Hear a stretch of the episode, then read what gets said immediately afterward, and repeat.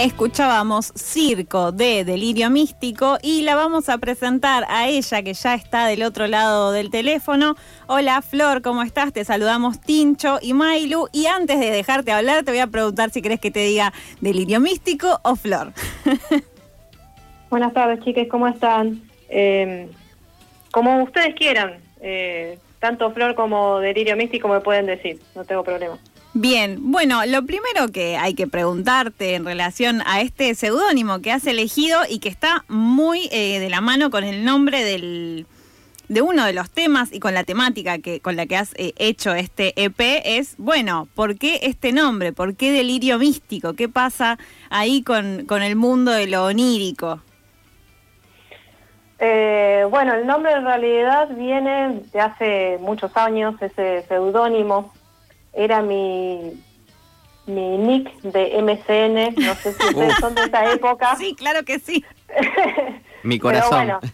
sí, bueno, de, bueno, yo soy de esa generación que usaba el MCN y bueno, estaba de moda, si recuerdan, ponerse apodos, más allá de por ahí el apodo, esto, eh, yo me llamo Florencia, pero me decían Flor, pero por ahí te ponías algún apodo o un sobrenombre un poco más, más raro, no sé, Ángel Caído, cada cual ponía como, como su personaje y no me acuerdo exactamente de dónde escuché Delirio Místico, no sé si escuché en la tele o lo leí de algún lado, que me gustó el nombre y, me lo puse de, de Nix del MCN y quedó así un par de años y claro, con el correr del tiempo mis amigos o la gente que me conocía cuando me veían conectada me decían, ah, Delirio Místico, o por ahí me, me, me jodían y me decían así como eh, en el ámbito cotidiano. Y bueno, con el correr de los años yo a todo esto eh, estudiaba música y dije, yo te quiero tener una banda con este nombre. Y bueno, así surgió básicamente. Eh, eso no tiene mucho que ver con, con el brote psicótico ni nada de eso, pero también digamos que es por ahí para para la gente un delirio la música que hago, porque me pasa que a veces me preguntan como en qué género, qué género hago, o si yo ahora estoy en un momento de experimentación y después me voy a anclar en algún género, y la verdad que yo soy una persona que le gusta escuchar mucha música, si bien obviamente tengo mis preferencias. Al momento de hacer música, no, me gusta variar, eh, por ahí hay un tema que es más rockero, otro que es un poco más indio, más pop, otro que es un poco más electrónico. Eh, me gusta hacer música, básicamente. No, claro. No me gusta anclarme y creo que también eso es un poco delirante. Claro, poder jugar con los ritmos. Exactamente. Y, y bueno, un poco viene de ahí el nombre de, del EP, porque digamos es eh, mi primer formato ponerle disco, si bien no es un, álbum, el, long play, pero digamos que es el comienzo para mí de, la carrera musical, solista. Y por eso le quise poner el, comienzo del delirio. Claro, como un inicio a conocerte, ¿no? Exactamente. Y bueno, son cuatro temas que son distintos entre sí, pero con su temática y su lógica. Sí, un poco esto que decíamos y que es eh, un poco también parte de la presentación eh, del disco en sí mismo, del EP, eh, y es esto, ¿no? Como algo que acompaña el mundo de los sueños hay una canción que explícitamente se llama Onírica y efectivamente en los ritmos, si bien son muy variados y es esto que vos también decías recién, ¿no? Que no te anclas en una sola cosa y eso se nota al escuchar el EP, bueno, igual hay, hay, como algo de eso, ¿no? Como un dejo de me voy a adormecer un poquito escuchando esto y, y bailando a la vez, ¿no? Como algo así medio raro, me pasó a mí al menos mientras que escuchaba el disco el otro día. Sí, sí, es como un poco, no sé si decir contradictorio, pero eso, por ahí uno relaciona lo onírico con algo un poco más, con un poco de quietud y es un tema que camina. Que claro. si querés bailarlo. sí, exacto, tal cual. Y haces música desde muy joven, ¿no? Y aparte, y decías, ¿no? Un poco recién como jodiendo con esto del MCN, que nos miramos con Tincho porque también somos de esa generación.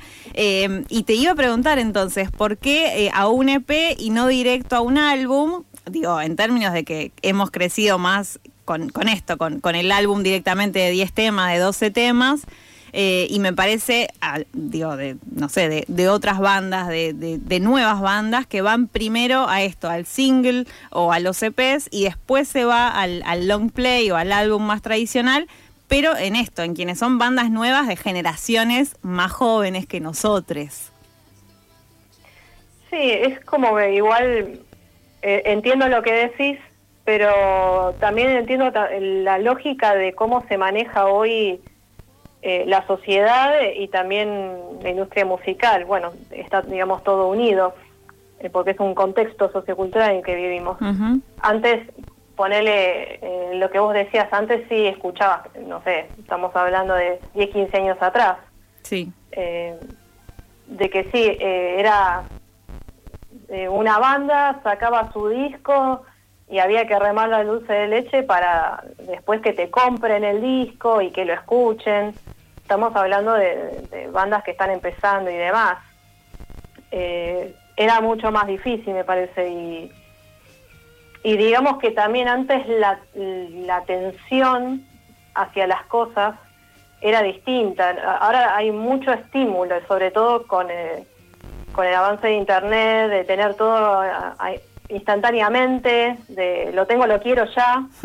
y también es como la, atención, el momento de, quietud, de atención hacia, hacia algo se está perdiendo, pero yo no sé si es perjudicial o no, por un punto sí, por otro no, porque es también un poco la manera de evolucionar, es como eh, también adaptarse a lo que está pasando hoy. Y un poco fue eso también, porque tampoco me quería exigir cuando yo empecé la carrera solista digamos que tenía varias canciones, pero no sentía que, era parte de un disco y, decía, ¿para qué voy a invertir tanto en un, en un disco si, si no me conoce nadie? Es como, ¿por qué voy a hacer tanta movida cuando no sé ni qué va a pasar? Claro. Entonces empecé a sacar por singles. Y ahí empecé a moverme, empezó a funcionar. Y, y eso fue lo que hice en 2021, saqué seis singles más o menos entre un, mes y medio y dos de diferencia entre tema y tema. Que es un montón. claro, y si vos le sumás al EP que lancé este año, ya tengo un disco. Claro. Digamos, de manera simbólica. Sí, sí, en términos de cantidad de canciones, sí, sí. Entonces es como, ya con eso, eh, ya me preparé para salir a tocar afuera, digamos, ya en formato banda. Eh, es como que lo pensé con esa lógica. Y también como esto de yendo a pasito a pasito como para después también armar mi público, porque prefiero que aunque sean 10 personas, que son sean esas 10 personas que le gusta lo que hago y no por ahí tener 20.000 usuarios que me siguen, pero por ahí no me escucha ninguno. Claro. Eh, nada, también por eso es como que prefiero ir despacio y con tomando en cuenta esta, esta lógica en la que vivimos. Hablando un poco de esto, eh, en uno de estos seis sencillos que mencionabas que lanzaste durante el año pasado, eh, Agua y Fuego fue incluida en Novedades Indie, una de las listas más escuchadas de Spotify, y un poco me parece que, tiene que ver con esto, ¿no? Como de los consumos socioculturales que hay en, la sociedad al día de hoy. Eh, y bueno, ¿cómo pega eso, ¿no? Que de pronto estás incluida en una lista de novedades dentro de un género musical, más allá que después vos vas como a expandirte a otros lados. Em, ¿Cómo se siente esto? Digo, ¿cómo, ¿Cómo lo viste? Si viste vos alguna repercusión, no sé, en más seguidores en redes, en comentarios, en, algo de ese estilo, a partir de la exposición que genera una plataforma como Spotify. Sí, me pasó eso que por ahí se comunicaba gente de otros países, sobre todo de acá de Latinoamérica, que me decían, che, te escuché de la lista, o me llegó de, como de recomendaciones, porque justamente esa lista de, Spotify lo que te permite es tener mucha mayor visibilidad. y, se han llegado a contactar desde medios y personas, eh, digamos, melómanos oyentes que, que, escucharon la canción y después em, empezaron como a investigar un poco sobre las otras canciones y les gustó lo que le hacía y me escribían y me decían, che, me re gustó lo que, lo que haces, te felicito, ya te empecé a seguir y después también de gente de medios independientes, de, también de, encontrarme de ahí y querer entrevistarme o por lo menos eh, pedirme permiso para, para pasar música. Y es como, sí, bienvenido sea, pasar lo que quieras. Eh, eso sí ha pasado. Pero, qué sé yo, en esa lista no sé cómo quedé. La verdad que de, pedo. El algoritmo no lo entiende nadie, claro. Claro. Eh, en esto, bueno, de presentarte, el día sábado tenés tu show presentando, comenzando el delirio en Multiespacio Coroba. ¿Qué se puede encontrar el público cuando vaya a verte?